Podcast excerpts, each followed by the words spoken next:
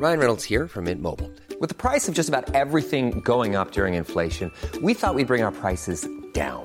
So to help us, we brought in a reverse auctioneer, which is apparently a thing.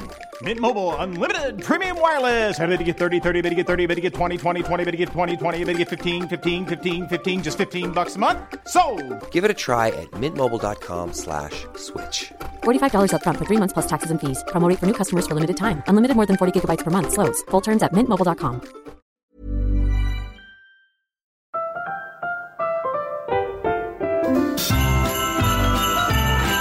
Heraldo Radio, una estación de Heraldo Media Group. La H que sí suena y ahora también se escucha.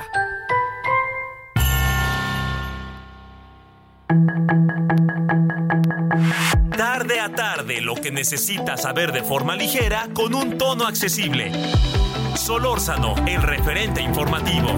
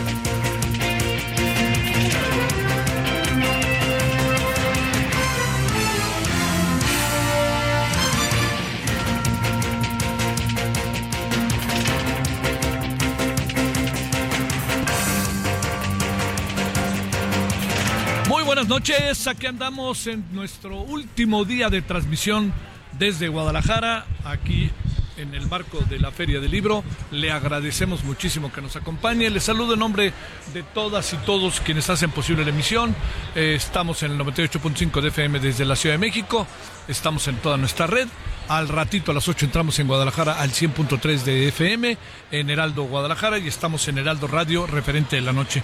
Oiga, este, gracias, gracias que nos acompaña. Ha sido una semana muy interesante en términos, este, bueno, país, pero también aquí en términos de las cosas que han pasado en Guadalajara. Algunas hemos podido estar en primera fila, otras hemos sabido de ellas. Entonces eso nos coloca como con una con una ventaja también de ver ahora sí tener la, la, este ahora sí que le digo el privilegio de estar en primera fila de algunas de las cosas que han pasado. Pero entremos a lo nuestro, que es otra cosa y que andamos en otra cosa, y sobre todo no, no pasemos por alto lo que en este momento está, está sucediendo. Eh, porque, eh, digamos, el, tema ahorita en este momento central es que, este, que eh, es Nuevo León. Es Nuevo León le diría que lo de Nuevo León es algo que tenemos que ver a detalle y tenemos que tener como la, la claridad, diría yo, de, de, saber qué es lo que pasa, porque tiene una muy buena cantidad de vericuetos de carácter de orden legal, como se dice. Cuando le digo que tiene una gran cantidad de vericuetos, lo que le estoy tratando de poner en perspectiva es que eh, la verdad, la verdad, el señor Samuel no, no ha hecho las cosas bien, ¿no? Desde la eh, digamos, el, el poder del discurso no da la razón, que esto es muy importante. Entonces, cuando él sale y reclama y dice todo lo que quiera decir, eh, si esto tiene que ver con la realidad de las cosas, con las leyes, etcétera, pues ahí queda.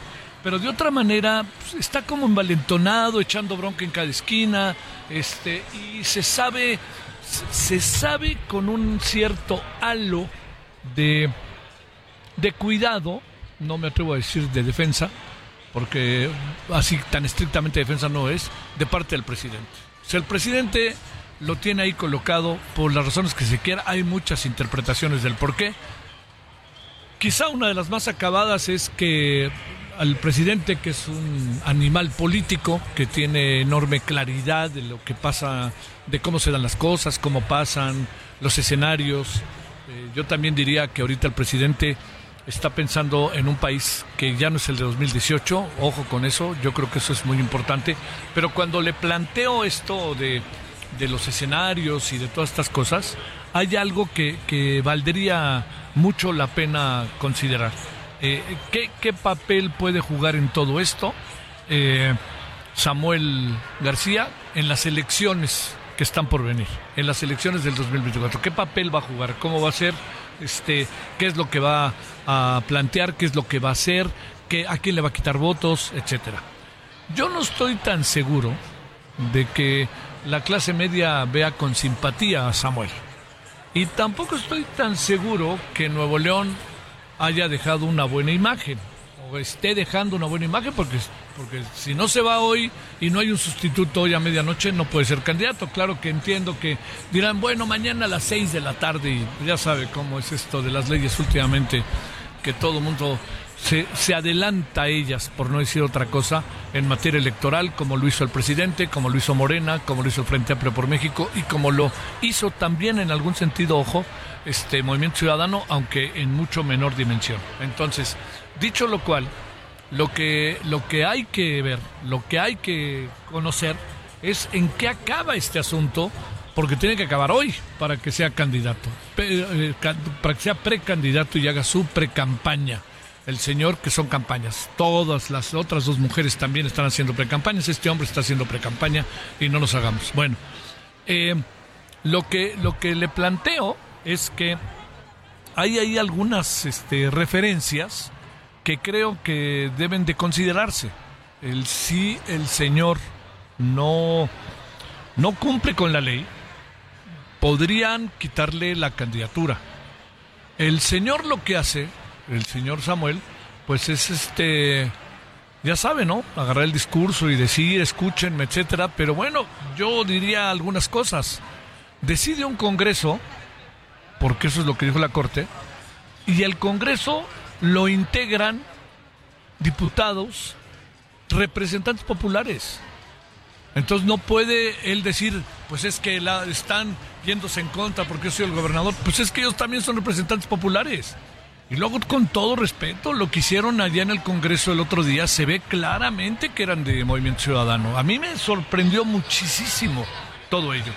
Y entonces, más bien lo que hemos hecho es entrar en un terreno de interpretaciones legales que, créame, de repente a mí me cuesta muchísimo trabajo poder interpretar. Hoy vamos a hablar de ellas y vamos a hablar con alguien que es de allá, que conoce muy bien la política de allá y que sabe exactamente cuáles son los intríngulos de todo. Así que, bueno, eso es uno de los temas que yo creo que hay que, que no perder de vista en la relevancia que tienen y la trascendencia que tienen. Eh, hoy el presidente en esta política de minimizar dice, pues si no pasa nada, se sigue recogiendo la basura. Pues claro, pues así funcionan las sociedades. Dicho con respeto, si él no estuviera, también aquí se recoge la basura y aquí las sociedades funcionan, este, tienen sus propios mecanismos. O sea, no, no, nadie es indispensable en función de, de las colectividades que integran las, las sociedades, ¿no? Pero es que no se trata de eso. Si se tratara de que, bueno, entonces pues quedémonos sin nadie y entonces todo funciona. No, claro que sí pasa, porque hay un orden establecido, hay una institucionalidad y son personajes que juegan un papel, un rol en el desarrollo de la sociedad. Entonces, no quererlo ver de esa manera, entiendo que no se quiera ver. Pero esto es un asunto que se tiene que resolver por la buena. Y yo no creo que el gobierno pueda intervenir. No soy de la idea de que el gobierno intervenga. Tampoco soy de la idea de que intervenga el Senado.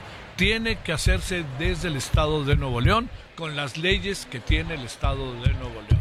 Punto. No empecemos con que desde acá al centro, si quieren les mando un negociador. No, no. Por favor, señores de Nuevo León, señoras, entiéndanse, organícense, resuelvan, Ahí están las leyes para ello. No se trata de pasar por encima de nadie. Bueno, este es uno de los temas. Eh, vamos a ir al resumen. Y luego nos vamos a ir a Acapulco. Perfecto. Entonces nos vamos a ir al resumen. Otro fin de semana en Acapulco. A ver cómo le ve este fin de semana. Ojalá le vaya bien. Este, porque además este fin de semana eh, Ah, bueno, no, hoy, hoy ya es primero de diciembre, entonces ya no, no es feriado, no, no es, este, si hubo clases hoy, me hice bolas, el último del mes fue el viernes pasado, entonces sí hubo hoy, este, en general clase, pero vamos a ver qué, qué anda pasando en Acapulco. Entonces ahí le dejo ese asunto del cual nos vamos a abordar para ver exactamente, ahora sí, si usted me permite, todos los detalles que conlleva. Entonces, nos vamos al resumen allá a la Ciudad de México. Eh, desde la FIL, déjeme decirle que mi impresión, hablando con el rector y hablando con Marisol Schultz, es que la FIL de este año muy probablemente rompa los récords de asistencia que, como usted se puede imaginar, disminuyeron con el COVID dos años y al, al año siguiente se fue medio reorganizando, pero este año la verdad que sí es un asunto, una gran cantidad de gente. Y esta noche, desde donde estamos transmitiendo aquí en la cabina del Heraldo, le cuento algo más. Hay una gran cantidad de gente porque es la llamada venta nocturna. Entonces, si usted viene aquí, la venta nocturna hay rebajas y en lugar de cerrar a las 9 de la noche, se cierra a las 11 de la noche. Entonces, pues aquí andamos agradeciéndole todo el equipo del Heraldo, los ingenieros, Román, todos los que estamos allá y los que están allá en la Ciudad de México. Muchas gracias y vámonos con el referente de la noche, con Radio, con un resumen. La información de último momento en el referente informativo.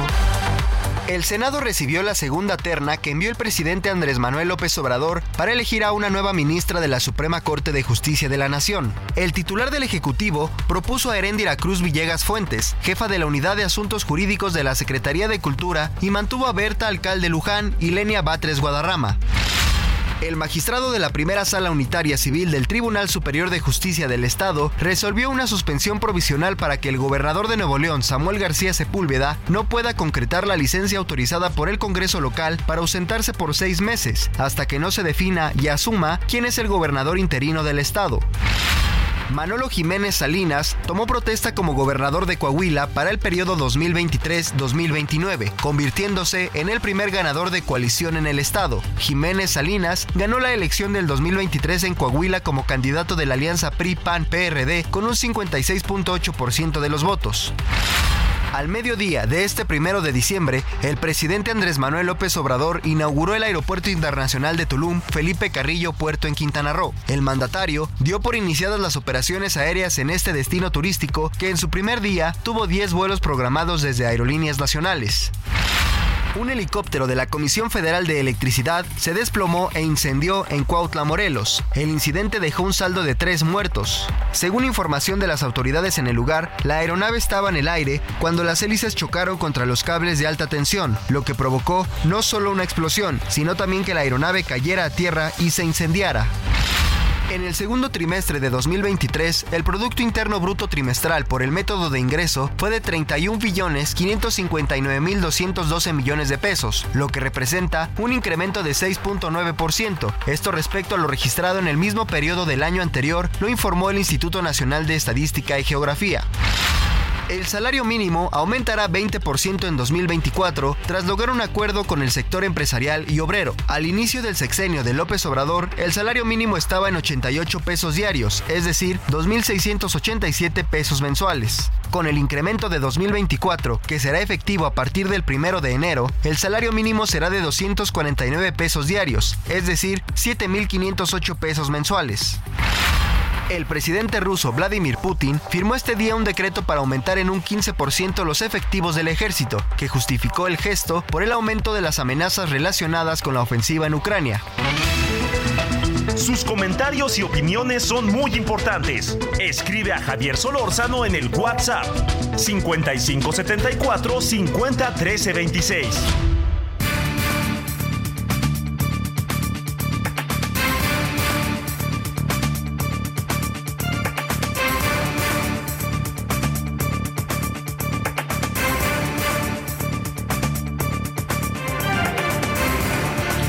Aquí andamos de vuelta desde Guadalajara en la Feria del Libro. Ya hoy terminamos. El próximo día lunes estaremos radio televisión ya desde la Ciudad de México y muy agradecidos aquí por la feria y muy agradecidos por la Universidad de Guadalajara y el rector.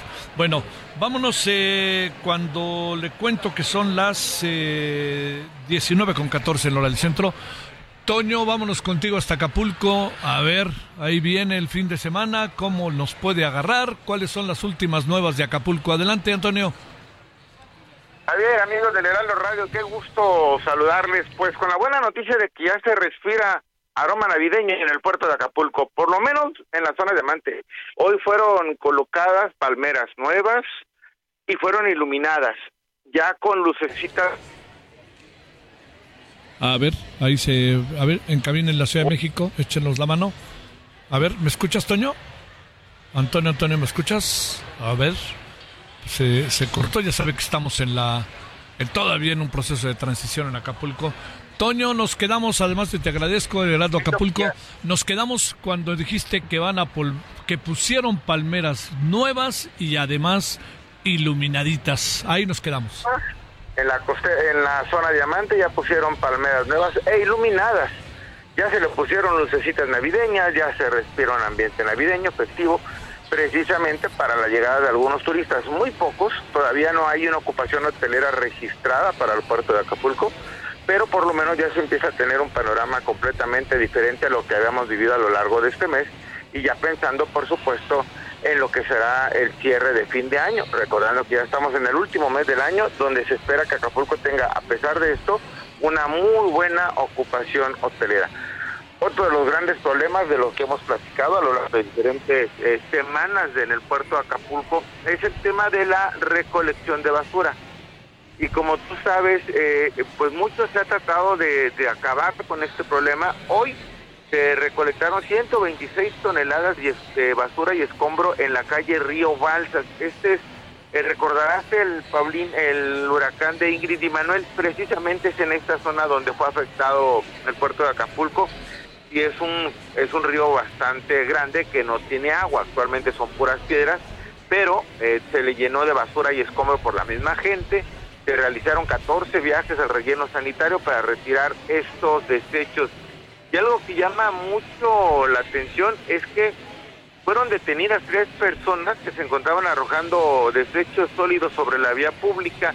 Se colocaron diferentes cartelones diciendo que estaba prohibido tirar basura en la calle porque la gente ya había agarrado. A ver, eh, de nuevo se fue la comunicación. Toño, a ver si, a ver si me escuchan ahí. Este, ¿me escuchan? ¿Me escuchan? No. Aquí estoy de nueva cuenta, Javier. Este, lo que, detuvieron a dos personas que estaban eh, tirando desechos eh, sólidos. Tres, tres personas. Tres, personas, tres personas las que, las que detuvieron arrojando basura en la calle, aplicando una multa que será de 8 mil pesos, dependiendo de la cantidad de basura y se puede considerar un delito del fuero común. En las últimas semanas se ha tenido una campaña bastante fuerte respecto a este tema, teniendo en cuenta que justamente ahora es el problema más importante para el puerto de Acapulco, ya en temas de electricidad, ya en temas de agua potable, ya en temas de seguridad, ya está un poco más regulado. Lo que falla en este momento es el alumbrado público. Hay muchas lámparas sin funcionar por falta de cableado, porque las lámparas resultaron dañadas. Costará más o menos 15 millones de pesos restaurar todas las, las luces del puerto de Acapulco en el alumbrado público y a seguir trabajando de a poquito. Mientras tanto, ahí va Acapulco regresando a la normalidad, insisto, ya con espíritu navideño, por lo menos en la zona diamante, Javier. Oye, a ver, este, de esto que son servicios básicos, eh, salud, agua, el drenaje, cómo va, que estar terrible. ¿En qué condiciones empieza a aparecer el mar? Uno se pregunta después de todo lo que el mar le ha de haber caído con este terrible Otis. Bueno, el problema es eh, por la parte de arriba. Si tú vienes a la playa lo vas a ver completamente limpio. A ver, te nos fuiste completamente limpio y ahí nos quedamos. A ver, a ver, a ver, se está cortando mucho la... este... Una disculpa, Javier. no te preocupes. Si lo ves desde arriba. Si lo ves desde arriba, lo ves completamente limpio. Muy bonita la bahía, muy limpia. El problema es que toda la vida marina fue arrasada también. Todo lo que había de bancos de coral, todo lo que había de peces, pues fueron arrastrados también. Y lo que sí, hay una gran cantidad de basura en la bahía, porque hay que recordar que somos cerros, entonces todo lo que hubo en la parte alta se arrastró, se continúa trabajando en esta zona, en las zonas más importantes de las playas de Acapulco, de la bahía, para tratar de recolectar la mayor cantidad posible, teniendo en cuenta que ahorita pues eh, precisamente el fondo de la bahía de Santa Lucía está completamente contaminada y hecha, y hecha pedazos también, eh, Javier. ¿La gente se puede meter con tranquilidad, libertad, seguridad al mar? Sí, completamente, completamente con toda la tranquilidad del mundo. Afortunadamente tenemos una bahía hermosa, la mejor bahía del mundo, y no es porque sea acapulqueño yo aquí, sino así lo dice la historia misma. La verdad es que se tiene en muy buenas condiciones e incluso eh, ya empieza a haber turismo en playa, los mismos eh, restauranteros ya colocaron algunas sombrillas, eh, no, no palapas como tal, se está planeando un proyecto por parte de la iniciativa privada de regresar precisamente al tema, a colocar de nueva cuenta palapas y no estas lonas que son calurosas, son más complicadas y se echan a perder bastante rápido. Hay un proyecto precisamente por parte del sector hotelero y restaurantero del puerto de Acapulco que están viendo esta situación del huracán Otis como empezar de cero, como empezar de nueva cuenta al puerto de Acapulco y hacerlo crecer y hacer un producto completamente nuevo y mejorado. Ya olvidarnos del Acapulco de los 70, el Acapulco de oro, el Acapulco Agogó y ya pensar a futuro, lo cual se agradece, por lo menos por el sector empresarial, Javier. Híjole, que sí. Oye, el gran asunto que ha generado tanta controversia es eh, el, el de la autoconstrucción. No por otra razón que porque pues este a lo mejor cada quien va a hacer lo que se le antoje o como supone que es, ¿no? Y eso pues no nos da un camino como el que están imaginando los empresarios. Sí, es completamente, eh, este, la, esta situación es completamente nula por parte de la autoridad, les están dejando prácticamente vía libre, no hay un reglamento o algo que diga, ¿saben qué? Tienen que, como en Cancún, por ejemplo, que no son edificios muy largos, muy altos. Ahí te perdimos otra vez, Toño. A ver, ahí estás, ahí estás. Es que te perdiste tantito. Ah, dijiste edificios muy altos y ahí nos quedamos. Sí, eh, te comentaba, en Cancún pues, normalmente los servicios no son altos, ¿no? Porque no se les permite. Y aquí le están dejando libre albedrío. Pero hay que destacar, por primera vez, por primera vez, en lo, yo tengo 18 años como reportero, y es la primera vez que veo al gremio turístico de Acapulco unido. Ay, qué y bueno. están poniéndose de acuerdo de forma importante. Por primera vez tuvo que pasar una catástrofe para que los empresarios dijeran, ¿saben qué? Hay que preocuparnos por Acapulco y hay que jalar parejo al camello, porque Oh. si no, no lo vamos a poder vender. Eso se agradece, insisto. De popularidades ni hablamos, siguen a la baja todas. No, siguen a la baja todos, hay, hay menos políticos repartiendo despensas, porque pues algunos de ellos fueron socorridos casi casi a pedradas, a empollones, y mejor se están prefiriendo guardar, y como ya empezaron a entregar también los enseres, pues ya es más directo el apoyo del gobierno del estado, del gobierno federal, que lo que pudiera ser algún personaje político que ya se esté lanzando o que esté pensando para el 2024 y ya se están como midiendo un poquito más en este premio de popularidad o de reina de la primavera donde todos eran felices posteando fotos, repartiendo despensas, Sí. como si fuera eh, Blancanieves persiguiendo a los siete enanos prácticamente, Javier. Sí, sí, sí. Oye, este, y que ayer, digo, entiendo que se da tiempo para todo, pero la presidenta municipal estaba más atenta al Chivas Pumas que a otras cosas, ¿no? Que no sé ni qué decir, porque en el fondo también tiene derecho, ¿no? Sí, sí, sí, sí, y creo que todos eh, en algún momento, eh, más después de esta situación, necesitamos pues distraernos un poco, eh, que nuestra cabeza se relaje Sí. un poquito, sí merecido, fue en un horario no laboral, lo cual se entiende y es válido. Sí. Afortunadamente ganaron las Chivas. Afortunadamente. Y, este, pero, pero creo que, por lo menos en esta ocasión, creo que sí fue merecido para la presidenta Paulina López, que ya necesitaba por lo menos un refresh. Sí, ¿no? y además que la vean. y- Sí, sí, que la vean de carne y hueso también, ¿no? Bueno. Mi querido Toño, Sí, eso es gracias. Que sea un gran fin de semana. En verdad que lo deseo. Javier, Javier, como siempre, gracias. Agradecido, por supuesto, por el seguimiento para el puerto de Acapulco. De verdad, Acapulco va a renacer. Hay historias y se seguirán escribiendo. Gracias, Javier. Saludos desde el puerto. Un abrazo. Gracias. Bueno, vámonos a una pausa y después de la pausa traemos otros asuntos. La guerra. Se ha de imaginar que acabó la tregua y vámonos con todo. Todos echan la culpa pero ahí estamos en eso. Vamos a hablar también de Nuevo León, que yo creo que es importante ver exactamente cuáles son las condiciones en que se están dando las cosas ahorita, faltando tan poco tiempo para que se decida si tiene legalidad o no y puede dejar de ser gobernador el, el manojo de contradicciones llamado Samuel García. Bueno, vámonos a la pausa, estamos de vuelta aquí desde la Feria del Libro de Guadalajara, estamos ya cerrando nuestras transmisiones. El referente informativo regresa luego de una pausa.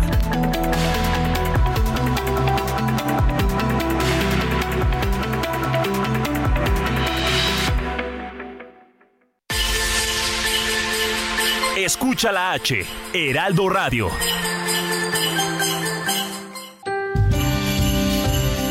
Heraldo Radio, con la H que sí suena y ahora también se escucha.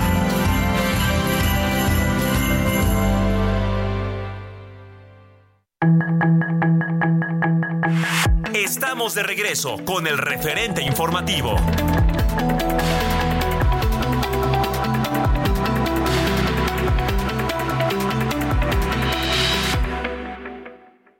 De acuerdo a datos del INEGI, Aguascalientes es uno de los mejores lugares para vivir e invertir, uno de los estados con más generación de empleo, nuevas inversiones y expansión empresarial. Referente de éxito para inversionistas. En economía, Aguascalientes es el gigante de México. En el referente informativo le presentamos información relevante. El presidente Andrés Manuel López Obrador inauguró el aeropuerto de Tulum. Juez ordena a Samuel García no separarse de su cargo ni salir de Nuevo León. López Obrador entregó su segunda terna para la Suprema Corte de Justicia de la Nación. Repite dos candidatas. Manolo Jiménez asume como gobernador en Coahuila. Balean a alumna de secundaria durante tiroteo en Ciudad Juárez, Chihuahua. Helicóptero de la CFE cayó en Cuautla, Morelos. Se reportan tres muertos. El salario mínimo aumentará 20% para el 2024. PIB nacional por ingreso crece 6% en segundo trimestre del año. Vladimir Putin ordena aumentar en 15% los efectivos del ejército ruso. Sus comentarios y opiniones son muy importantes. Escribe a Javier Solórzano en el WhatsApp 5574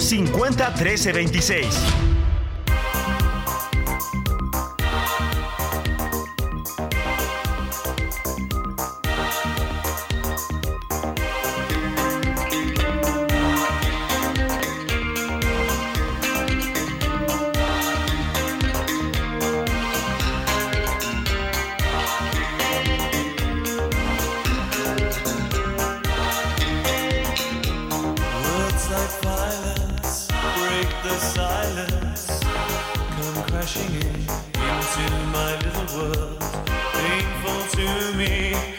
It's right through me. Can't you understand? Oh, my little girl.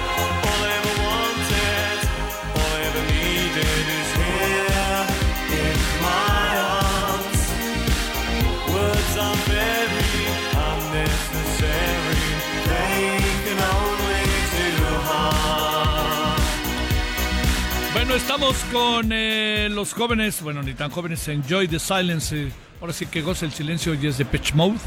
Eh, bueno, esta es de las importantes, de las más reconocidas. Perdón. Y es como digna de, escucharse no una, sino muchas veces. Y como a Román ya le pusieron la vacuna de la influenza, aquí en, en la... Yo, ya llevo una semana con la vacuna y tú mira, este, pero aquí este, a todo el personal le hemos pedido, oigan, váyanse allá al fondo con los estudiantes de la UDG que están haciendo servicio social y que, este, y que están vacunando y además revisando y ven, oh, padrísimo, ¿eh? padrísimo lo que están haciendo aquí como un servicio de salud. Bueno, Depeche Mode, a ver qué le parece. Bueno, sé que lo conoce, escuchemos un poquito y reconozcamos viernes en la noche para viernes, si usted quiere de fiesta, pues ahí acompaña Pech Mode. Y si no, también.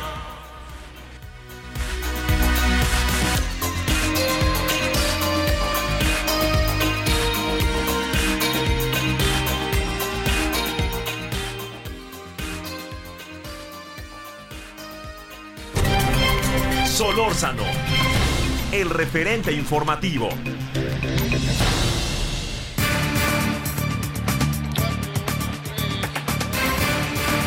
Aquí andamos de vuelta cuando son las 19.34 en la hora del centro. Estamos en Heraldo Radio. Gracias que sigue con nosotros en el referente radio. Ahora aquí desde la Feria del Libro de Guadalajara. Con enorme gusto, en verdad, saludamos a Ramón Alberto Garza, periodista, analista y director general de Código Magenta, allá en Monterrey, Nuevo León. Muy querido, muy querido Ramón Alberto, ¿cómo has estado? Mi querido Javier, ¿cómo estás? ¿Qué tal está Guadalajara? Pues este, no vienes porque no quieres, hombre, tú siempre andabas luego por aquí.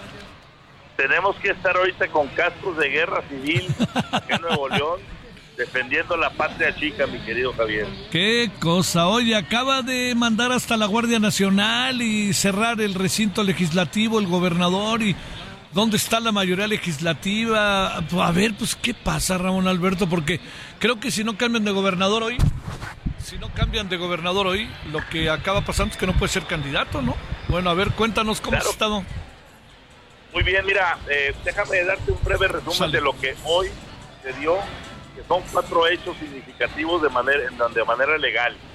Primero, mi querido Javier, se desechó en Tamaulipas, el juez tamaulipeco que había protegido a Javier Navarro terminó por desechar esa, ese amparo, prácticamente pues lo dejó sin, invalidez. Número dos, eh, tenemos que el juez laboral, juez laboral de la Ciudad de México, terminó por dar una extensión eh, a, la, a, la, protección que le está dando a Javier Navarro, el secretario de gobierno de Samuel García, y eh, revoca él, no entendemos cómo un juez puede revocar una decisión del Congreso eh, el interinato de, eh, de, Luis Orozco. Y, ojo, lo que decías ahorita, y ordena la intervención de la Guardia Nacional para proteger esto. Esto es inaudito, que un juez pase por encima de la del Congreso y prácticamente toque la corneta para hablar a la Guardia Nacional por si se da la, por si da la guerra. Tercero, un Tribunal Superior de Justicia de Nuevo León ¿sí? condicionó hoy ¿sí? la licencia a Samuel García, es decir, no se le da por válida a menos que acate el nombramiento del interino del Congreso. Y para cerrar el día, estamos esperando en los siguientes minutos, en la siguiente hora, que el Tribunal Electoral del Poder Judicial de la Federación eh, pues eh, con Yanino Talar al frente, disputan las condiciones para poder validar o no el asunto de Luis Orozco eh, al frente del gobierno de Nuevo León o se acepta que sea Javier Navarro el que quiere el gobernador.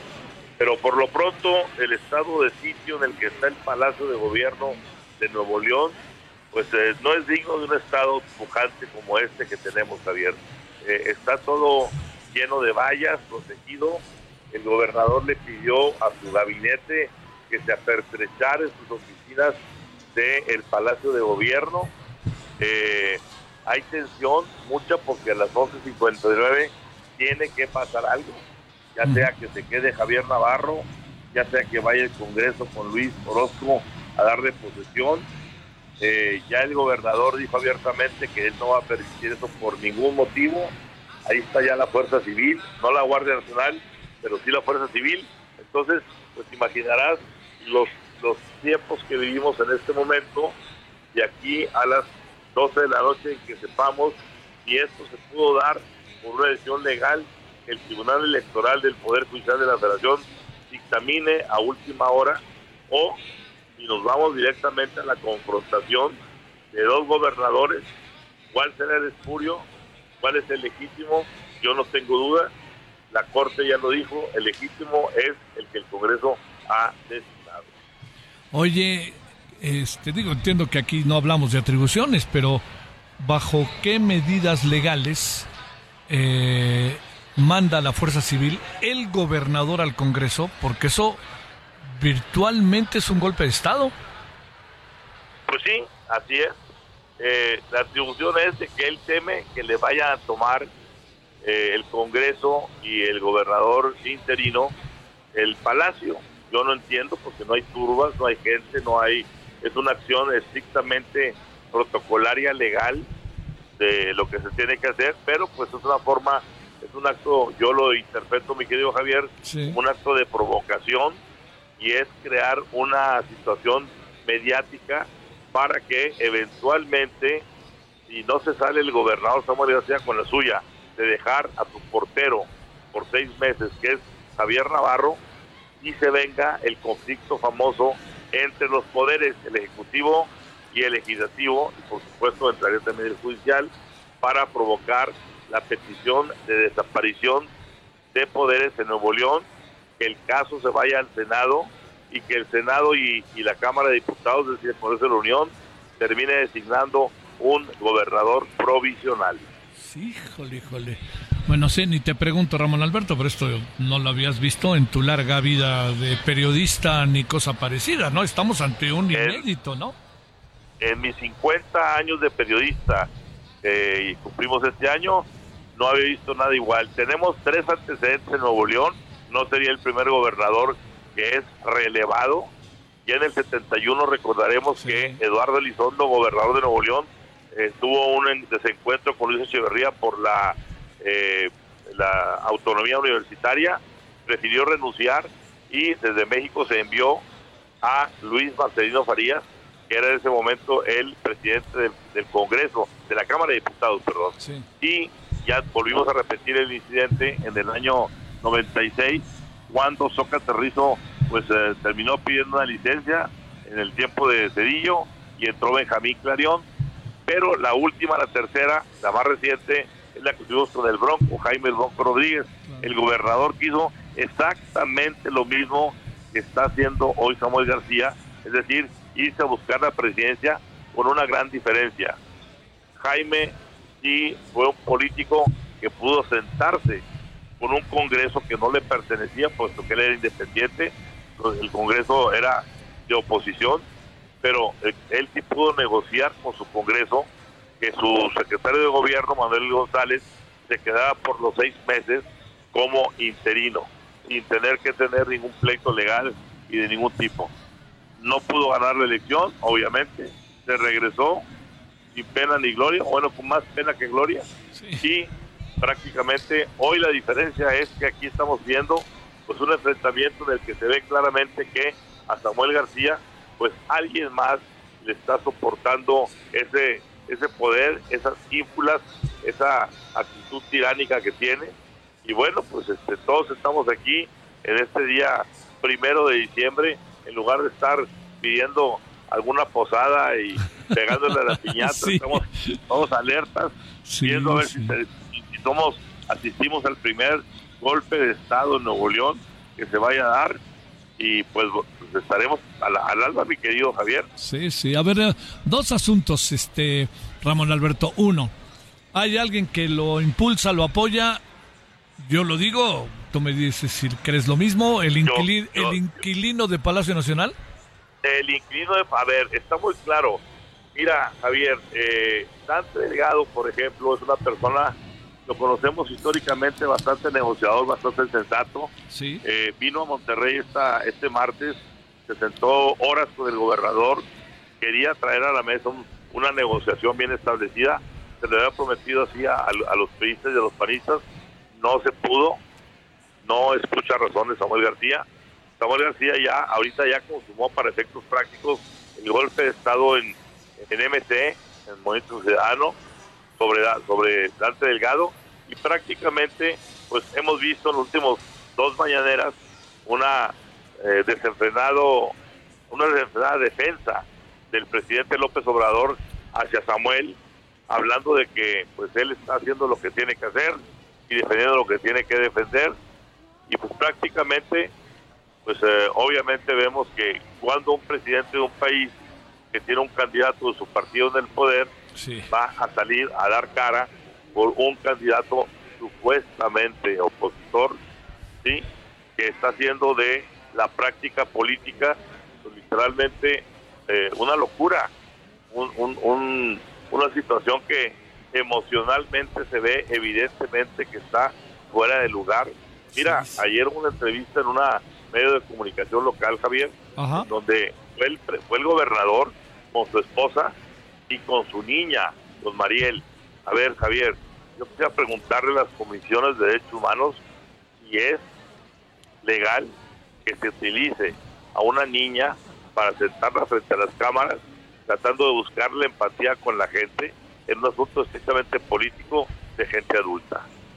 Oye, déjame preguntarte, este, ¿tiene, eh, ¿tiene atribuciones el gobernador para hacer lo que está haciendo desde el marco legal? No, ninguna, ninguna, es muy clara. La propia constitución, la nueva constitución del nuevo Nuevo León, que él promulgó, fíjate qué cosa tan curiosa, se la promulgó Arturo Salinas, el primer gobernador interino que se, que se eligió, y se había elegido a Arturo Salinas precisamente porque tenía mucha empatía con Samuel García. Pues bueno, ni, ni, ni con esa empatía y habiendo promulgado la constitución, lo aceptó como interino. La constitución es muy clara, dice, cuando el gobernador falte más de 30 días, el que tiene que entrar como gobernador interino por el tiempo que sea, un mes, dos meses, cinco meses, hasta seis meses, es nada más y nada menos que el que designe el Congreso del Estado, la mayoría del Congreso. Es todo, no hay forma. Bueno, oye, a ver, déjame plantearte este... Eh, híjole, es que sí está ahí terrible. A ver, pero déjame plantearte, ¿tú crees que le pueden quitar la candidatura? la verdad. ¿Tú, ves, al tribunal de Aline haciendo eso? Digo, porque déjame decirte, eh, todos nos quejamos de la ilegalidad en los tiempos electorales de el presidente, de Morena, de sus encuestas y del Frente Amplio.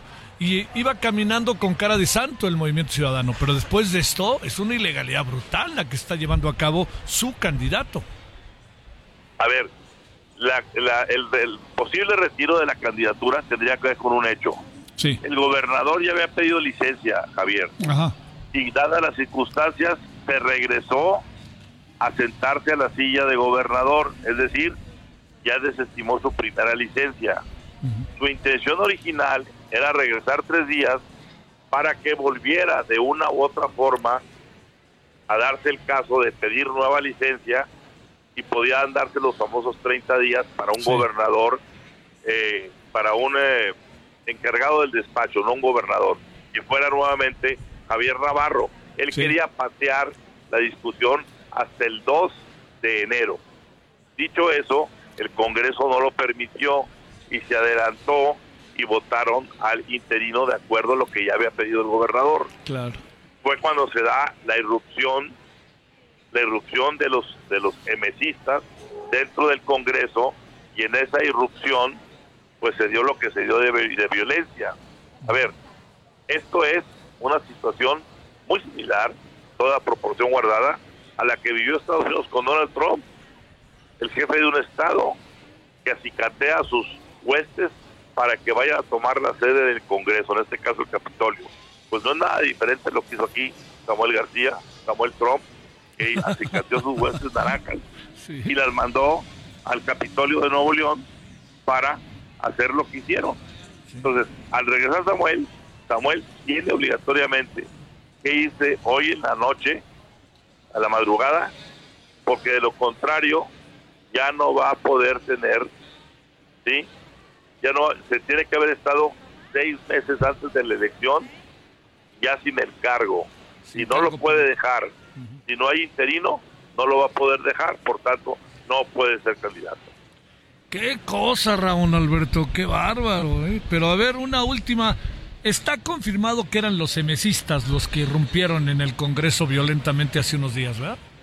A ver, no al 100%, Javier, al 1000%. Hay, hay fotografías, fotografías claras, contundentes, publicadas por todos los medios de comunicación de Nuevo León, videos que los puedes ver van legisladores, van gente del grupo, de los grupos eh, directivos de Movimiento Ciudadano, van incluso gente que trabaja para el, para el que fue el primer director de comunicación social de Samuel García, Len Villarreal, van una bola de personajes que son claramente identificados. hay fotos de ellos en condición normal y el momento en que están entrando, rompiendo la puerta, lanzando los gases, etcétera. Por tanto, aquí alguien trae un script que lo que quiere hacer es generar esta situación de caos para poder obligar y orillar a la desaparición de poderes de Nuevo León. Qué cosa, caray.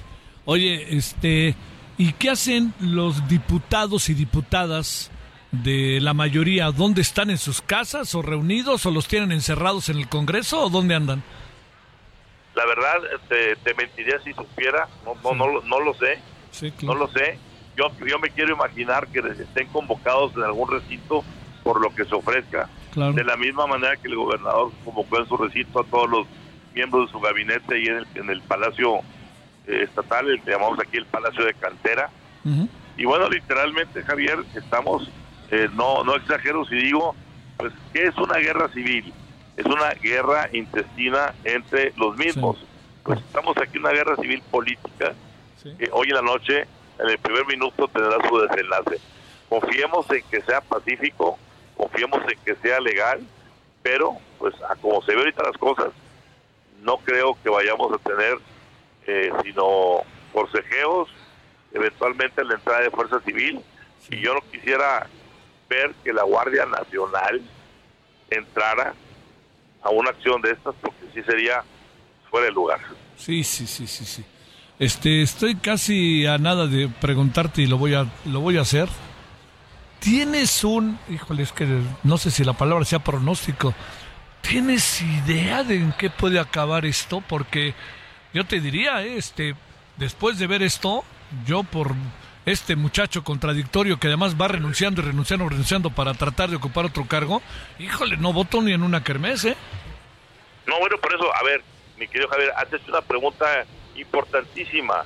A ver, que los mexicanos se asomen a ver lo que le pasa a Nuevo León para entender lo que le pasaría a México si se atreven a elegir a este joven personaje, eh, rey de las redes sociales, eh, tiktokero, con una estabilidad emocional bastante primitiva.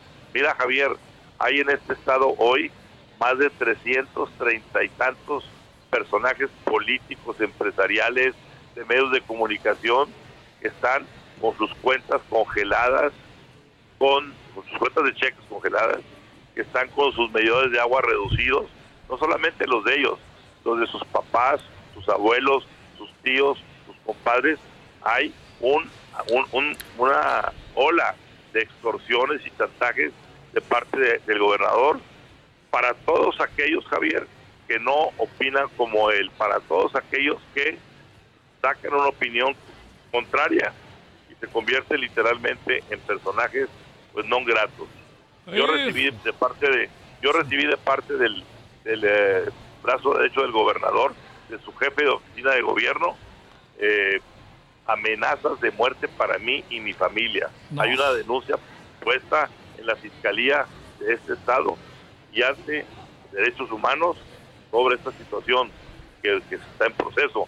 Pero vaya, yo te diría que soy un granito chiquito de arena en este mar de chantajes y extorsiones en un estado en donde, ojo, se olvidó la parte principal, Javier. En, eh, la política es el arte de tener un puente entre lo deseable y lo posible.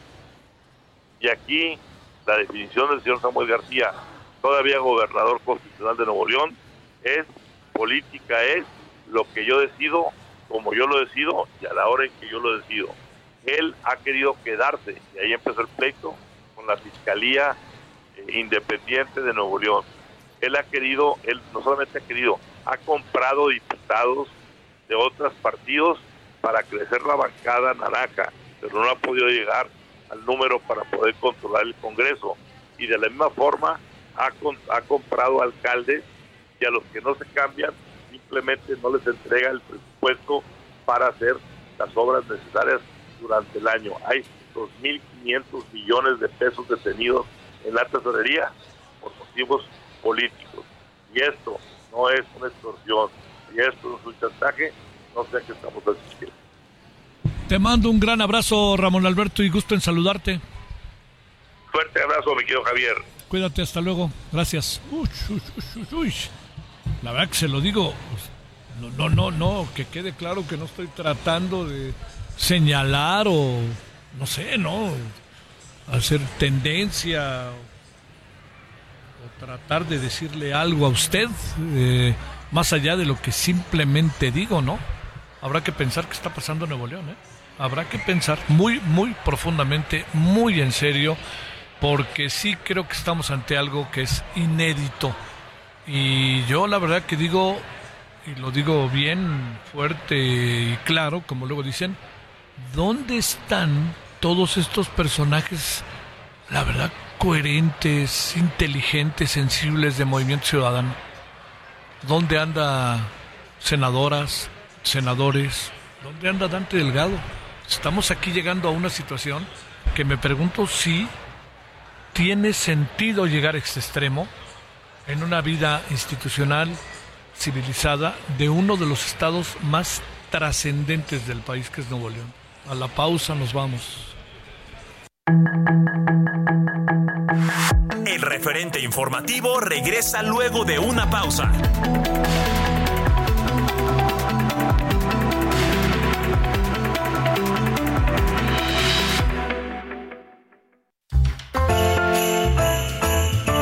Heraldo Radio, la H se lee, se comparte, se ve y ahora también se escucha.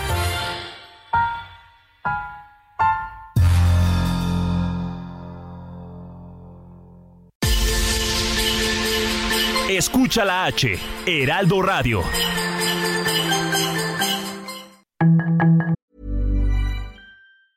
Hey, it's Ryan Reynolds, and I'm here with Keith, co star of my upcoming film, If, only in theaters, May 17th. Do you want to tell people the big news?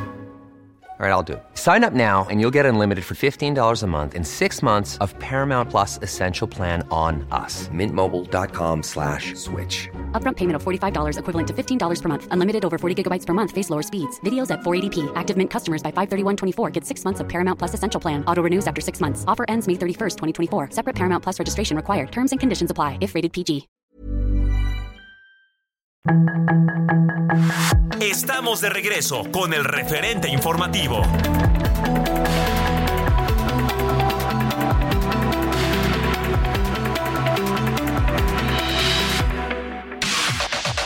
La información de último momento en el referente informativo.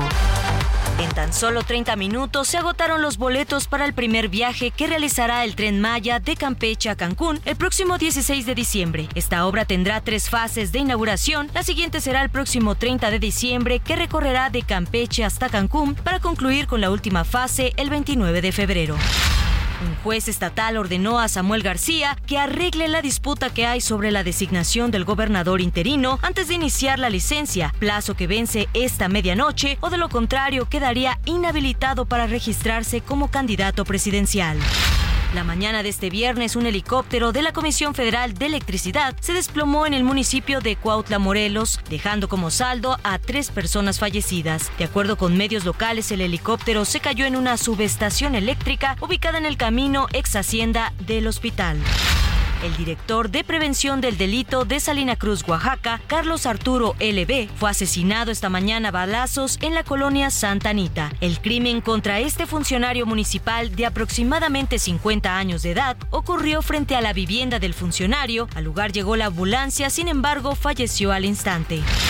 El magnate Carlos Slim expresó su desacuerdo con la iniciativa de reforma de reducción de la jornada laboral de 48 a 40 horas semanales que actualmente se discute en la Cámara de Diputados y afirmó que es mejor que las personas trabajen 48 horas y ganen más a que trabajen 40 y ganen menos. Un juez federal vinculó a proceso a Juan Carlos N., alias el CR, presunto jefe de la plaza del cártel Jalisco Nueva Generación en Tapalpa y Zapotitlán, Jalisco. El sujeto está relacionado con la desaparición y homicidio del coronel del ejército mexicano José Isidro Grimaldo. En el marco del Día de la Lucha contra el SIDA, que se conmemora cada primero de diciembre, integrantes del Grupo Comunitario de Apoyo para Personas con VIH e integrantes de la comunidad LGBTIQ realizaron una protesta fuera de la Secretaría de Salud de la Ciudad de México, prendiendo fuego a la entrada principal de las oficinas para denunciar el desabasto de medicamentos. Y en la Ciudad de México arrancó el programa Conduce sin alcohol desde hoy y hasta el 7 de enero, con la participación de 450 policías y 200 unidades móviles las 24 horas del día en todas las alcaldías de la capital, operando en diferentes vialidades, así como en zonas de bares y corredores nocturnos. Sus comentarios y opiniones son muy importantes. Escribe a Javier Solórzano en el WhatsApp 5574 50 13 26.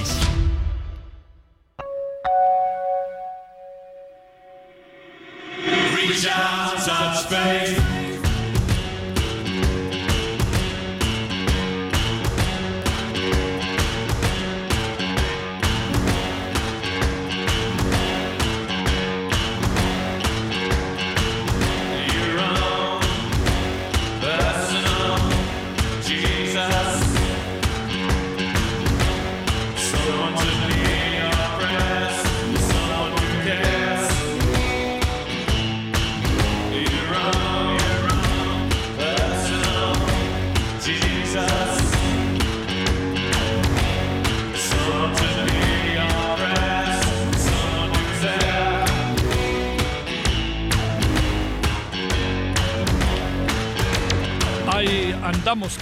Mode este día. Estamos con esta canción que se llama Jesus y espero que para viernes le caiga bien.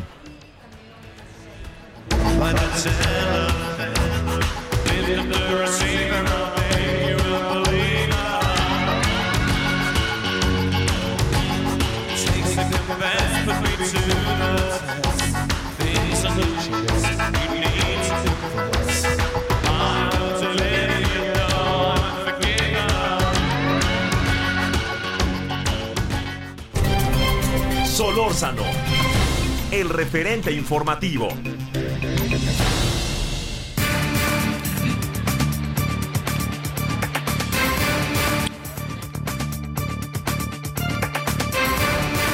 Son las 20 horas con 4 minutos aquí en la hora del centro. Estamos en el último día de transmisiones desde Guadalajara, desde la FIL. Y pasaron cosas otra vez muy fuertes e intensas en el Medio Oriente. Le hemos pedido al doctor Gilberto Conde, internacionalista del Colegio de México, pues que nos diga qué ha pasado, qué se perfila y qué pudo haber pasado estos días de tregua, ¿no? Si es que pudo, pudieron este, los países, los ciudadanos de los países en conflicto, Israel, Palestina, pues un poco levantar algo, pero supongo que como lo levantan se cae, ¿no? Si, si nos atenemos al ataque inmediato que las partes se culpan una a otra. Pero bueno, Vámonos con Gilberto Conde. Doctor, ¿cómo has estado? Gracias por tu tiempo. Buenas noches. Hola Javier, muchas gracias por la invitación. Qué gusto. Buenas Oye, ¿cómo andarán las cosas? ¿Qué, ¿Qué vamos viendo de lo que está pasando? Eh, ¿Qué es lo que ves? A ver.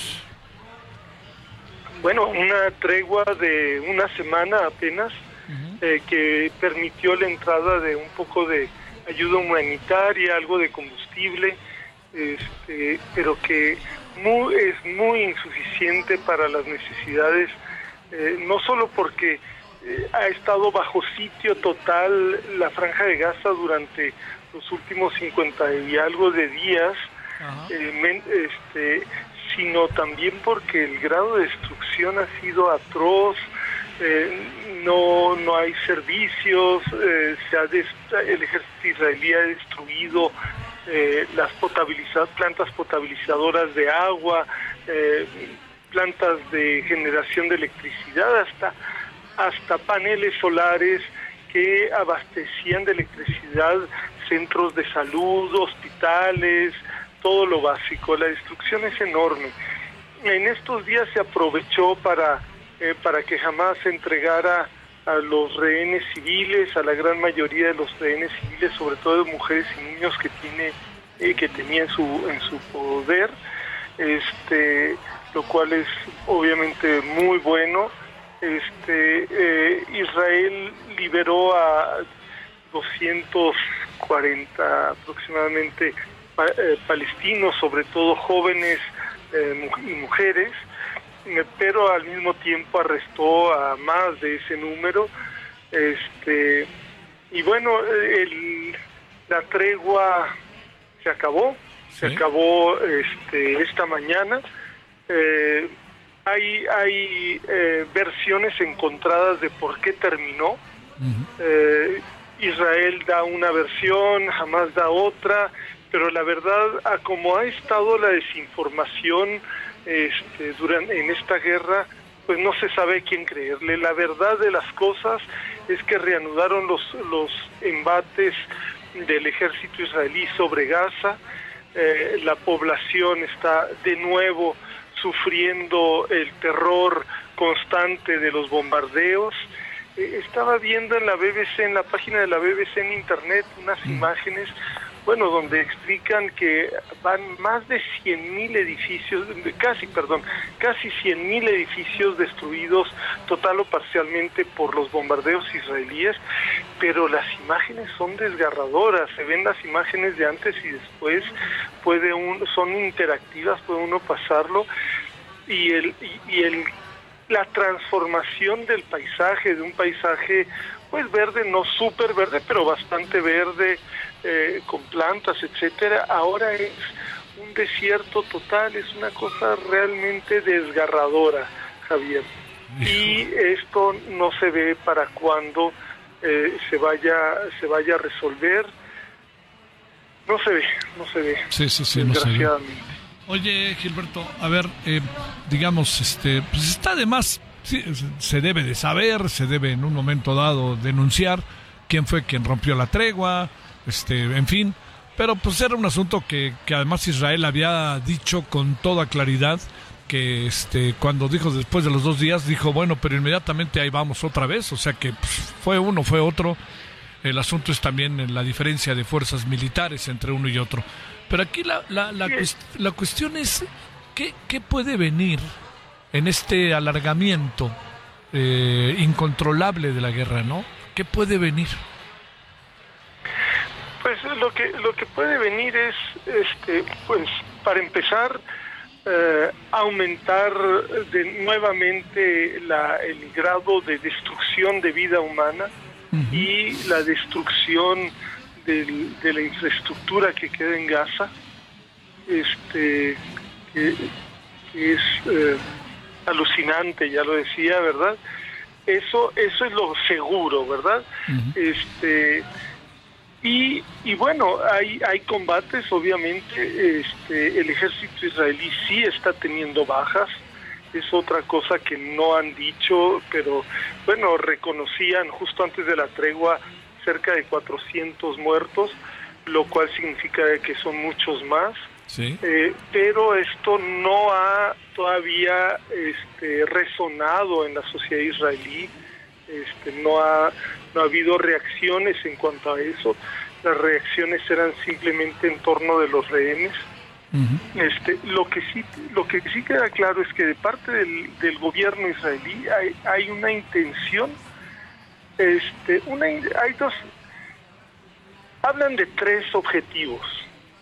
Uno este no parece importarles tanto que es la liberación del resto de los rehenes porque en realidad es obvio es evidente no hay que ser un gran genio para imaginarlo y para entenderlo y darse cuenta. Los bombardeos del ejército israelí también pueden matar a los rehenes israelíes que están en Gaza. Y de hecho sería rarísimo de que no hubieran muerto ya rehenes israelíes por las bombas israelíes.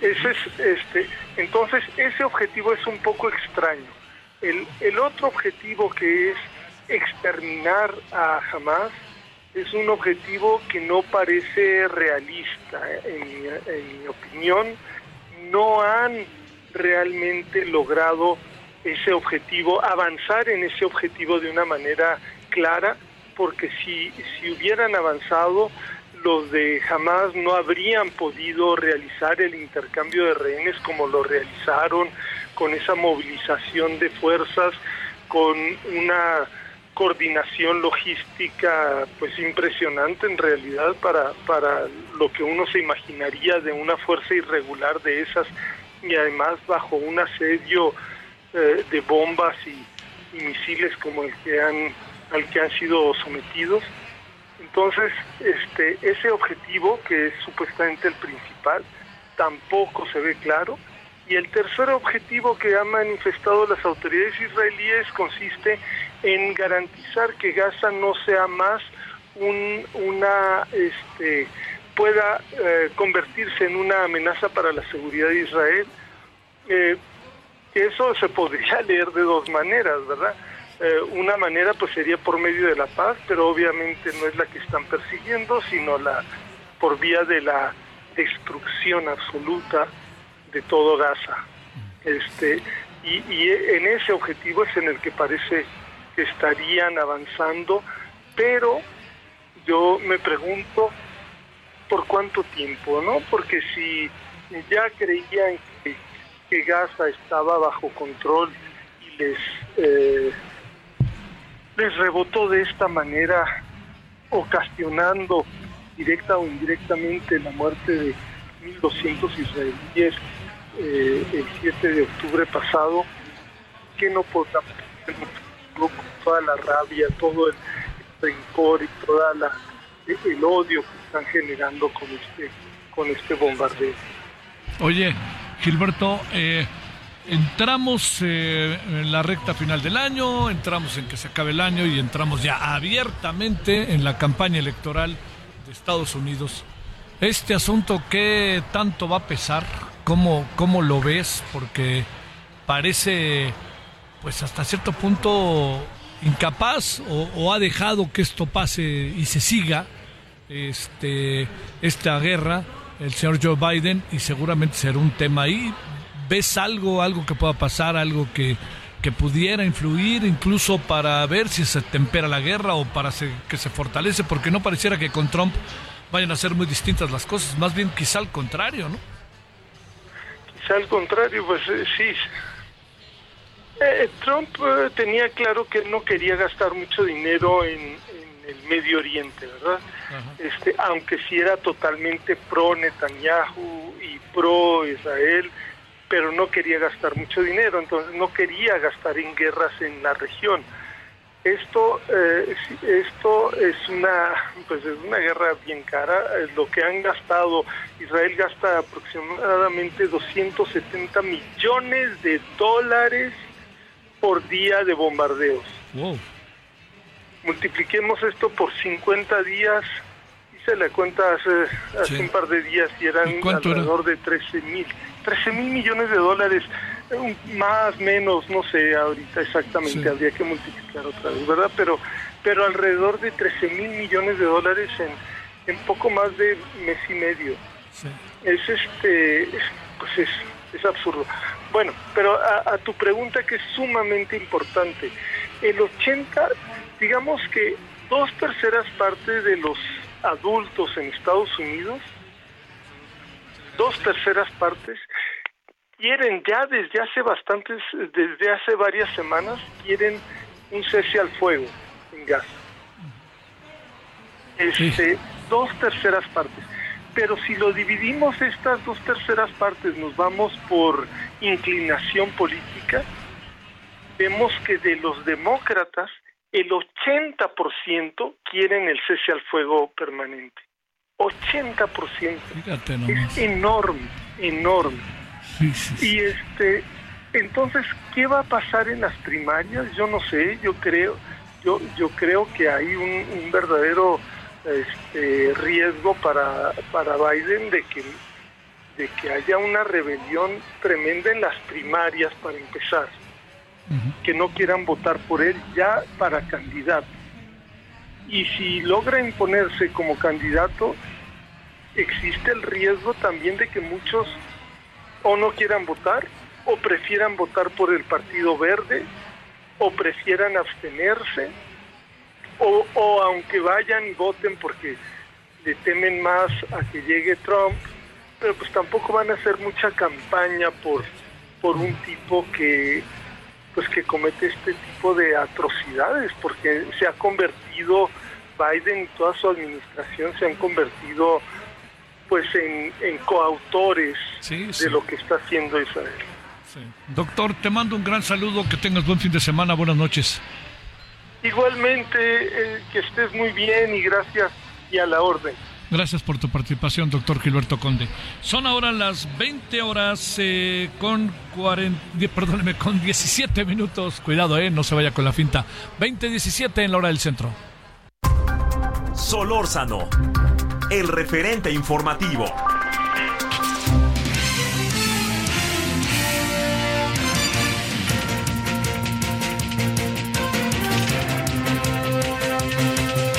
hasta Oaxaca. Karina, querida Karina García, ¿cómo estás? ¿Qué pasa por allá en este viernes? ¿Qué tal Javier? Muy buenas noches. Pues desafortunadamente las noticias y malas siempre aparecen. Comentarte que el regidor morinista de Bienestar y Normatividad y Nomenclatura del municipio de Oaxaca de Juárez, René Ricardo Limón, fue señalado de acoso sexual por parte de una de las trabajadoras de ese organismo. Y es que, te comento, el hecho se dio a conocer a través de diversas redes sociales, lo que generó que tanto el presunto involucrado y las autoridades correspondientes respondieran a esta acusación. El concejal manifestó en su defensa que fue un pequeño incidente. La otra parte prometió una investigación exhaustiva. Y es que Javier, déjame comentarte que, eh, pues, de acuerdo a este concejal, eh, estuvo platicando ahí con algunas personas, algunas mujeres, cuando de repente en esta plática pues se involucró esa trabajadora que fue señalada por el propio regidor de aceptada, lo que calificó como un insulto mínimo hacia la trabajadora y pues dijo que no hubo ni tocamientos ni una violación prácticamente sexual para que ésta se molestara ante estos comentarios y sobre todo pues estos actos de acoso eh, en contra de esta trabajadora del municipio de Oaxaca de Juárez. El concejal también fue denunciado en su momento, en el 2017, cuando fue trabajador del Congreso del Estado, en donde pues mujeres también lo señalaron de acosador, sin embargo pues las autoridades no hicieron nada en el momento, Javier. ¿Y qué, y qué supones, Karina? Porque pues si ahora sí que es palabra contra palabra y pues tendrán que investigar y él tendrá que hacerse un lado y dejar el cargo para dejar el cargo y que se pueda hacer bien la investigación. Así funcionan estas cosas, ¿no? Claro, Javier, sin embargo, el presidente municipal, Francisco Martínez Neri, pues no, no lo separó del cargo, el regidor se mantiene y pues han iniciado ya las investigaciones por parte del Instituto Municipal de la Mujer y también, eh, pues bueno, de la Fiscalía Especializada. Sí, pues sí. Karina, te mando saludos, que tengas buena noche y buen fin de semana allá en Oaxaca. Muy buenas noches, Javier. Excelente fin de semana. Sale, gracias. Bueno, ahora son las 20 con 20 en Lora del Centro y nos vamos hasta Yucatán. Herbet, Escalante, ¿qué hay de nuevo, Herbet? ¿Qué pasa allá por Yucatán? Que supongo que sigue siendo este calorcito en Mérida, ¿no? Pues acaba de ir un frente frío que pues ah, mira. no trajo mucho frío. Sí. Pero bueno, ya hay un poquito de calor. Sale, cuéntanos qué es lo último que tienes. Bueno, pues te comento que Yucatán no solo se encuentra en primer lugar nacional e incidencia y de casos de dengue, sino que la cifra ya superó las 10.000 personas enfermas y se han confirmado 11 decesos a causa de esta enfermedad.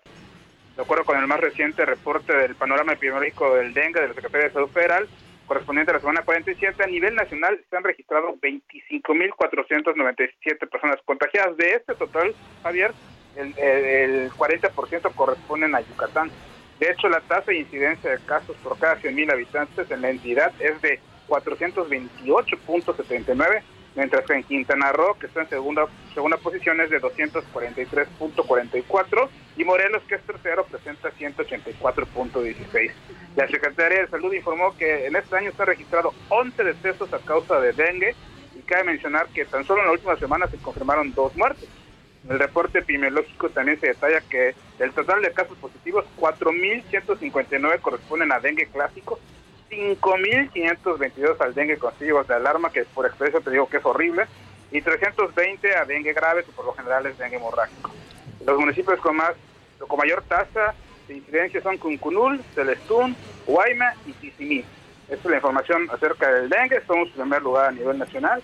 Y bueno, esperamos que con esta lluvia que acaba de irse con el frente frío, pues no resurjan otra de los moscos, ¿no? Oye, a ver, nada más para concluir, Ebert, este, Herbert, eh, híjole, ¿por qué? O sea, ¿por qué una tasa tan alta? ¿Por el calor, descuido, problemas de salud, eh, falta de atención de los sistemas de salud? ¿Por qué supones, eh? ¿No hay vacunas o qué? Pues hay, algunos que señalan que hubo demora por parte de las autoridades sanitarias de implementar estrategias de prevención. Hay otros que, bueno, la Secretaría de Salud asegura que, que esta cuestión del dengue es por ciclo y que ya que ya eh, está previsto que suceda un repunte, sobre todo de como hay cuatro tipos de dengue, en este caso el 3 es el que más afectó, y señalaban que en años anteriores ese tipo de dengue no había afectado y que pues no había tanta inmunidad por parte de la población. Ese es el argumento de la Secretaría de Salud local. Y bueno, pues hay quienes dicen que más bien es una, una cuestión por falta de prevención, que tardaron en fumigar, que tardaron en realizar campañas de descacharrización. En fin, son no, no, no sabría decirte, pero lo que sé es una realidad que cuando empezó esta temporada en Quintana Roo había mayor casos y Yucatán en muy poco tiempo lo rebasó. Y pues lamentablemente pues se han cobrado vidas, ¿no? Te mando un gran saludo, Herbert, hasta Mérida. Muchas gracias. Un abrazo a todos Gracias, gracias. Ya decía, fíjese, entró un frente frío, pero no trajo frío. Es que así es ahí. La zona de la península es todo el año, tiende a ser. Y algunas temporadas del año son, algunas estaciones del año, híjole, son con todo y lluvias. Y usted, si quiere, eh, tormentas tropicales, eventualmente huracanes, en fin, no deja de ser verdaderamente, se lo digo, difícil el clima. Eh, bueno, ya están acostumbrados. No casualmente es un en Mérida y en todo el estado hay hamacas, no casualmente se echan la siesta, no casualmente cierran las tiendas al mediodía, pues todo eso forma parte de todo lo que usted y yo vamos conociendo poco a poco respecto al tema del clima y de lo que pasa allá en la bellísima eh, Mérida.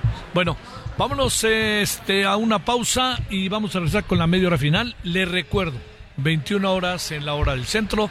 Estaremos en Heraldo Televisión, en la referente de la noche, con algunos de los temas que hemos tratado a ti, aquí, perdóneme, otros también para que usted ahí vaya viendo. Y Nuevo León, ¿eh? Nuevo León, lo traemos en la mira, Nuevo León, para que sepamos exactamente qué pasa. Bueno, vamos y regresamos. El referente informativo regresa luego de una pausa.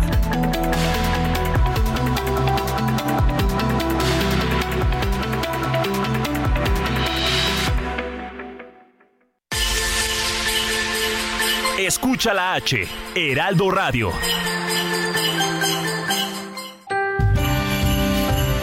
Heraldo Radio, con la H que sí suena y ahora también se escucha.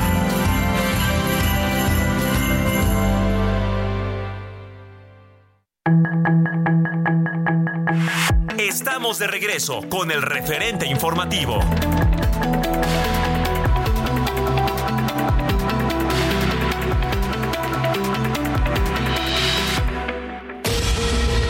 Ejército de Israel anunció el fallecimiento de cinco personas que estaban cautivas en la franja de Gaza como rehenes del grupo terrorista Hamas, aunque no dio detalles sobre la manera en que murieron y estimó que aún quedan 132 rehenes vivos en el enclave palestino.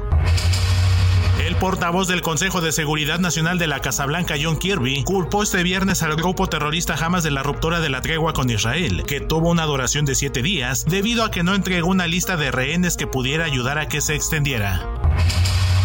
El director del Servicio Estatal de Información de Egipto, Daya Rashwan, reveló que en coordinación con Qatar, el otro mediador, su país mantiene contactos urgentes con Israel y el grupo terrorista Hamas para restablecer la tregua humanitaria que venció la mañana de este viernes en la franja de Gaza. De acuerdo con el diario estadounidense The Wall Street Journal, que cita a fuentes oficiales, el gobierno de Israel tiene un plan para matar a los líderes del grupo terrorista Hamas refugiados en distintos países como Qatar, Líbano y Turquía, una vez que termine la guerra de Gaza iniciada el pasado 7 de octubre. En un video difundido por el canal de Telegram Mash, militares rusos afirmaron haber tomado la ciudad de Marika en el este de Ucrania, tras largos meses de intensos combates que la han reducido a ruinas, aunque hasta el momento ni el Ministerio de Defensa ruso ni el Estado Mayor del Ejército ucraniano se han pronunciado al respecto. El Tribunal de Apelaciones del Distrito de Columbia determinó que el expresidente de Estados Unidos Donald Trump no tiene inmunidad y puede ser demandado por la vía civil por el ataque al Capitolio del 6 de enero de 2021, lo que se suma a otras cuatro causas penales en su contra, por injerencia electoral, falsificación de registros comerciales y sustracción de documentos oficiales. El primer juzgado de investigación preparatoria de la región de Ica en Perú declaró este viernes improcedente una resolución del Tribunal Constitucional que restablecía el indulto al expresidente del país Inca Alberto Fujimori, quien deberá continuar en prisión hasta el 18 de noviembre de 2032. Para el referente informativo, Héctor Vieira. Avanza la construcción de la carretera que conecta Oaxaca con la costa. Esta autopista representa un, boom, un crecimiento muy grande en el estado de Oaxaca, en comercio, en turismo, trae un gran auge para Oaxaca. Es una alegría muy grande que se les pueda dar la oportunidad a los oaxaqueños, que se puedan desarrollar estando en su tierra y para hacer un bien para todos. Todos están defendiendo algo que tiene un valor muy grande tanto para sus familias como para el pueblo de México. Banobras construye. Banobras 90 años. Gobierno de México. La información de último momento en el referente informativo. En tan solo 30 minutos se agotaron los boletos para el primer viaje que realizará el tren Maya de Campeche a Cancún el próximo 16 de diciembre. Esta obra tendrá tres fases de inauguración. La siguiente será el próximo 30 de diciembre que recorrerá de Campeche hasta Cancún para concluir con la última fase el 29 de febrero. Un juez estatal ordenó a Samuel García que arregle la disputa que hay sobre la designación del gobernador interino antes de iniciar la licencia, plazo que vence esta medianoche o de lo contrario quedaría inhabilitado para registrarse como candidato presidencial. La mañana de este viernes, un helicóptero de la Comisión Federal de Electricidad se desplomó en el municipio de Cuautla, Morelos, dejando como saldo a tres personas fallecidas. De acuerdo con medios locales, el helicóptero se cayó en una subestación eléctrica ubicada en el camino ex hacienda del hospital. El director de prevención del delito de Salina Cruz, Oaxaca, Carlos Arturo LB, fue asesinado esta mañana a balazos en la colonia Santa Anita. El crimen contra este funcionario municipal de aproximadamente 50 años de edad ocurrió frente a la vivienda del funcionario. Al lugar llegó la ambulancia, sin embargo, falleció al instante. El magnate Carlos Slim expresó su desacuerdo con la iniciativa de reforma de reducción de la jornada laboral de 48 a 40 horas semanales que actualmente se discute en la Cámara de Diputados y afirmó que es mejor que las personas trabajen 48 horas y ganen más a que trabajen 40 y ganen menos. Un juez federal vinculó a proceso a Juan Carlos N., alias el CR, presunto jefe de la plaza del cártel Jalisco Nueva Generación en Tapalpa y Zapotitlán, Jalisco. El sujeto está relacionado con la desaparición y homicidio del coronel del ejército mexicano José Isidro Grimaldo en el marco del Día de la Lucha contra el SIDA que se conmemora cada primero de diciembre. Integrantes del Grupo Comunitario de Apoyo para Personas con VIH e integrantes de la comunidad LGBTIQ realizaron una protesta fuera de la Secretaría de Salud de la Ciudad de México, prendiendo fuego a la entrada principal de las oficinas para denunciar el desabasto de medicamentos. Y en la Ciudad de México arrancó el programa Conduce sin alcohol desde hoy y hasta el 7 de enero, con la participación de 450 policías y 200 unidades móviles las 24 horas del día en todas las alcaldías de la capital, operando en diferentes vialidades, así como en zonas de bares y corredores nocturnos. Sus comentarios y opiniones son muy importantes. Escribe a Javier Solórzano en el WhatsApp 5574 501326.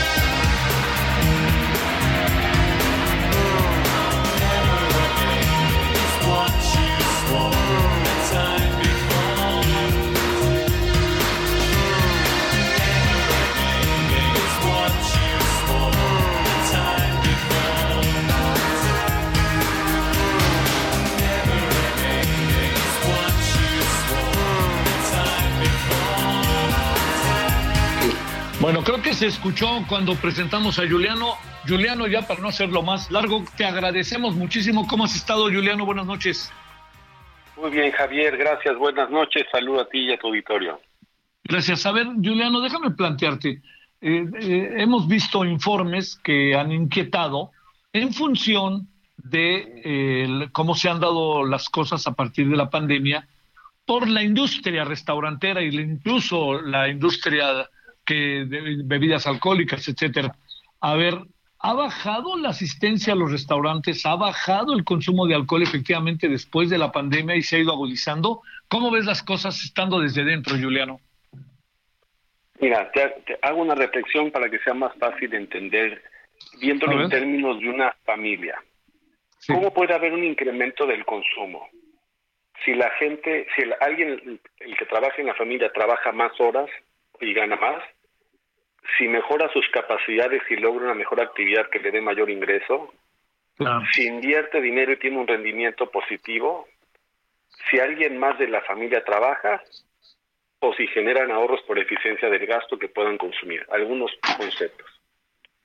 Ahora llévalo a nivel nacional y hablemos, porque a mí no me sorprende la cifra, ¿eh? La transformación que está viviendo el país.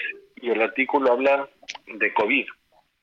Estamos hablando en cifras, población, 280 mil muertes por COVID y 700 mil más o menos estimadas exceso de muertes.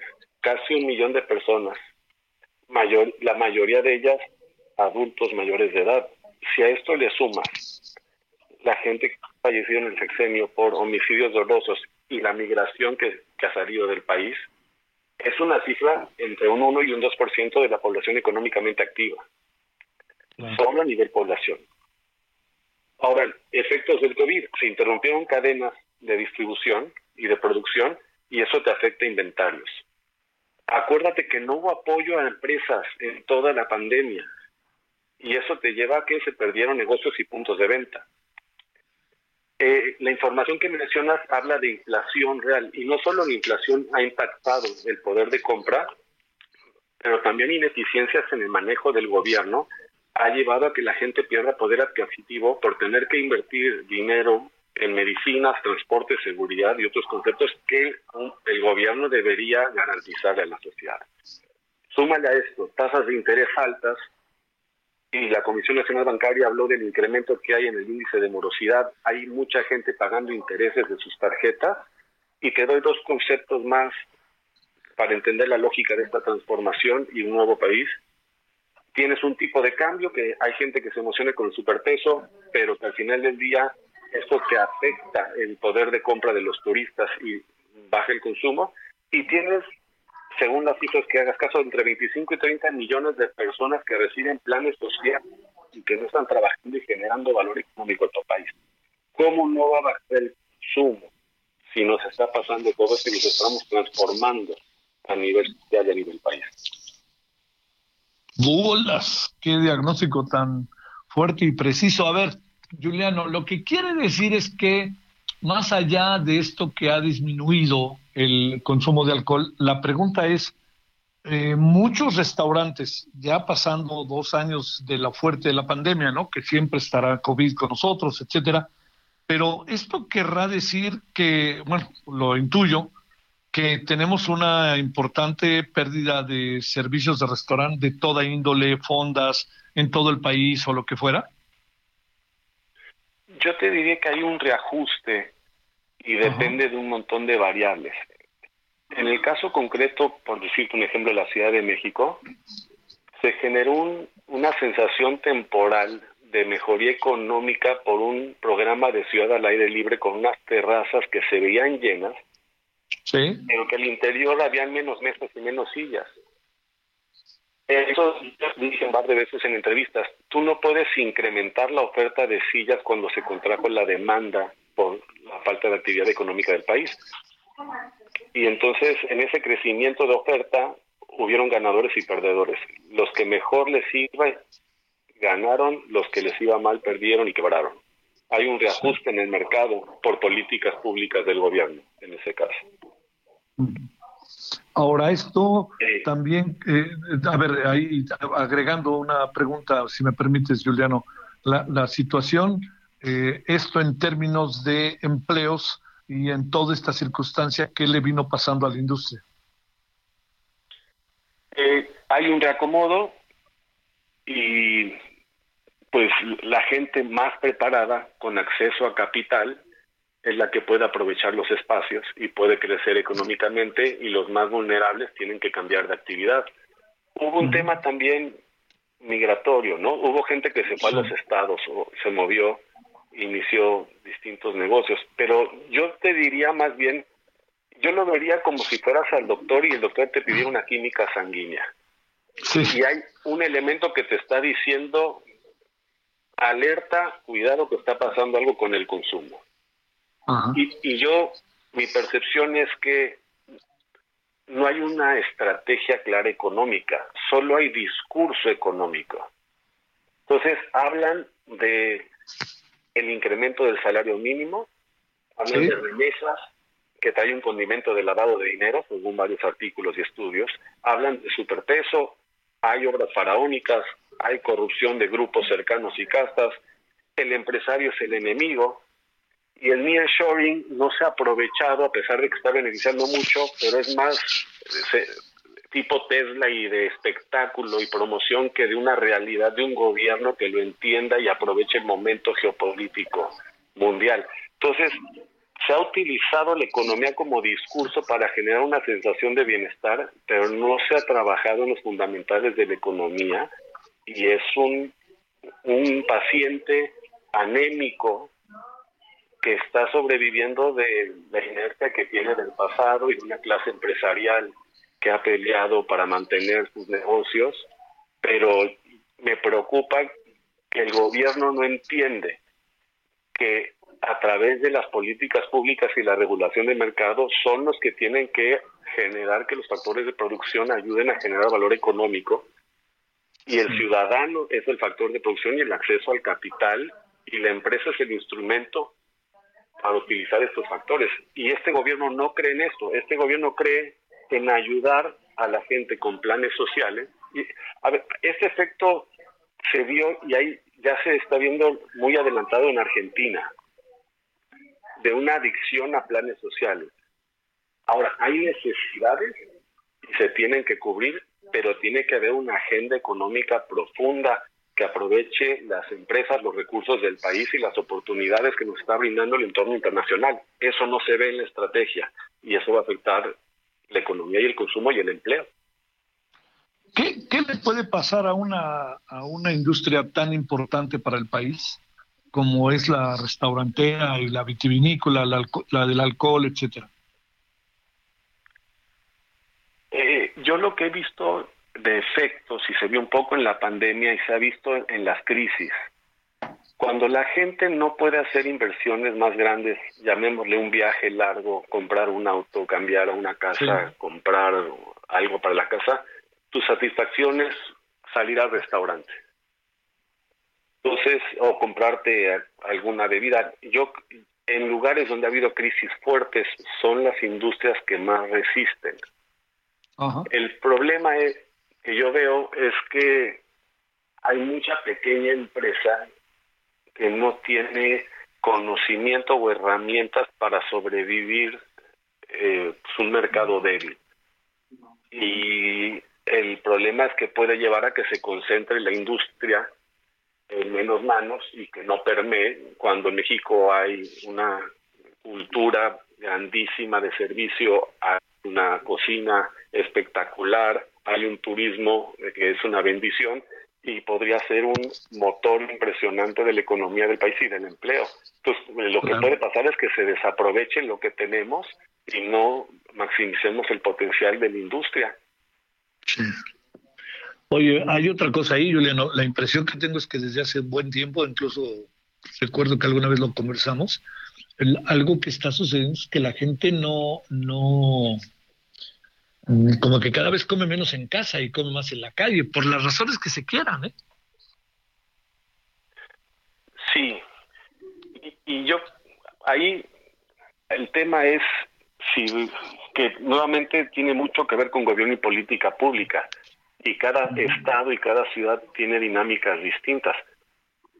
El problema es que no logramos avanzar en los retos iniciales de un gobierno que es garantizar calidad de vida y cuidar el poder de compra de las personas. Eh, eh, para que logres eso, necesitas mejorar el transporte, el acceso a la vivienda, necesitas mejorar la salud y la educación y un marco jurídico que te permita que haya movilidad en las ciudades para que la gente pueda encontrar empleo y moverse y encontrar servicios. Pero estamos muy lejos de eso. Al revés, estamos viendo un deterioro constante y profundo de los servicios y estamos viendo un congelamiento, una falta de creatividad en nuevas políticas públicas que lleven a las ciudades a su potencial. Estamos basándonos en gasto y en gasto de infraestructura o de obras que se caen a veces o, que son gasto y no generan un valor económico fuerte. ¿no? Ahora, México es un país muy fuerte, el, el nearshoring es una realidad, nos está ayudando lo que está pasando en el mundo, pero la verdad es que si supiéramos aprovechar el momento, estaríamos hablando de un boom económico en el país que hoy no vemos, estamos muy lejos de eso. Juliano, te mando un gran saludo y mi agradecimiento que estuviste este viernes con nosotros. Muchas gracias y buenas noches. Gracias, Javier. Abrazo fuerte y saludos a todo el auditorio. Abrazo, abrazo para ti, gracias. Deportes. Los deportes con Edgar Valero, porque el deporte en serio es cosa de expertos.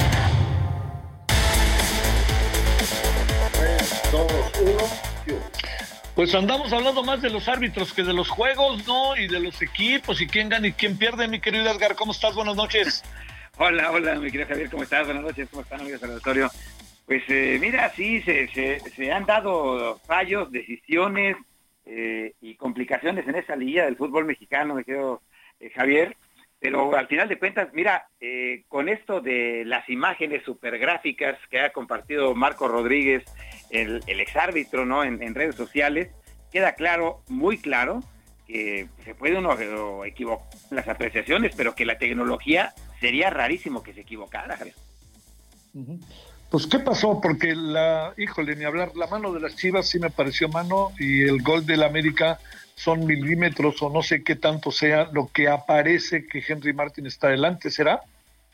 Eh, eh, mira, ese es el punto, Javier, que parece que está adelante, ¿cómo te puedo decir? La parte externa de la mano. o sea, de verdad, estamos hablando de un tema de, de, milímetros, ¿no? Ni siquiera estamos hablando de centímetros. Eh, y, bueno, al ver los famosos vectores que ocupan la gente del bar, eh, queda claro que, si alguien pretende que eso sea marcado como fuera de lugar, en una jugada donde el balón lo va a recibir desde 15 metros de distancia, me parece de verdad eh, una exageración. ¿no? Eh, y quizá, Javier, llegó el momento ya de que suceda con el bar lo que sucede con el atletismo, tú que también es gran aficionado al deporte. En el atletismo, ¿quién gana, Javier? Pues cuando el tórax atraviesa la línea de meta, no es la mano, ni la cabeza, ni el nada, ¿no? Es el tórax. Si eso lo aplican al tema del fuera de lugar, va a ser muy claro, ya no va a ser que si tenía el taloncito. ¿Te acuerdas que en el partido contra Toluca del año pasado ocurrió algo parecido con Henry Martín igual, así le anularon un gol al América que pudo haber significado la no eliminación. Cierto. Oye, ¿qué más tenemos en el deporte? Tenemos dos bueno, pues, y medio por ahí. Eh, eh, vienen los partidos de vuelta, Javier, y también que nuestro buen amigo David Feitelson entrevistó ahora al abogado César Varela, abogado de, de don Guillermo Álvarez, y pues dice que pronto podría regresar, que están esperando ya una resolución para que pueda regresar formalmente a la cooperativa y también para poder liberarse de las órdenes de captura, de presentación que hay en su contra. Muy interesante la entrevista de, David, no como parte de Televisa, sino en su portal eh, privado, en, eh, fuera de eh, of the record, como le llama, ¿no? Pues bueno, oye, este, a ver tus favoritos rápidamente, América León. América, mi querido Javier, sigo pensando que los grandotes deben de avanzar. Pumas Chivas. Ese es el que me reservo, pero yo pienso que Chivas, eh, con la ventaja que tiene y con Pumas acelerado, puede salir adelante el equipo, el equipo bueno. Bueno, este, te mando un gran saludo, que tengas buena noche, gracias. Gracias, Javier. Ahí nos vemos al ratito en la tele. Gracias, Gracias.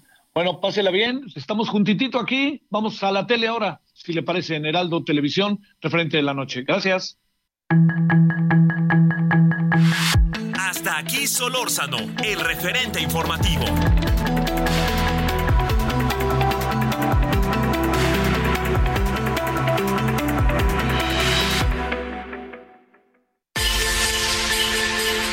Escucha la H, Heraldo Radio.